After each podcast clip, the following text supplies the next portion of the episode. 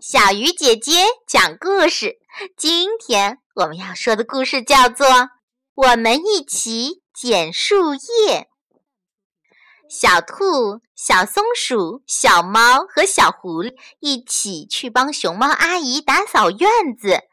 熊猫阿姨说：“谢谢孩子们，你们帮我捡院子里的树叶，好不好？”小兔说：“没问题。”小松鼠说：“这个工作容易。”小猫问：“捡起来的树叶放在哪里呢？”小狐狸想了想说：“我们回家去找个袋子，把树叶装进袋子里。”大家都觉得小狐狸的主意很好，就各自跑回家去找袋子了。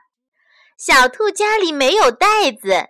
他拿来了一个小竹篮，小松鼠家里没有袋子，他拿来了一顶小帽子；小猫家里没有袋子，他拿来了一个小水桶；小狐狸家里也没有袋子，他拿来了妈妈的手提包。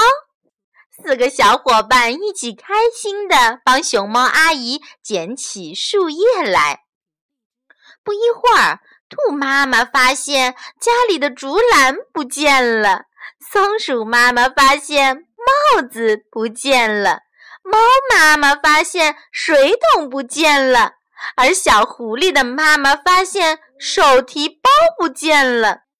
这些东西去哪儿了呢？妈妈们找啊找，找啊找，终于在熊猫阿姨家里的院子里找到了自己的宝宝。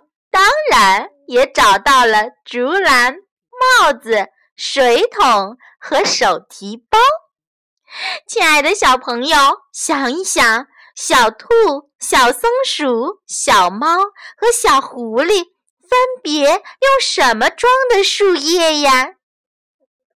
好了，小鱼姐姐讲故事，今天就到这里了。小朋友，我们明天再见。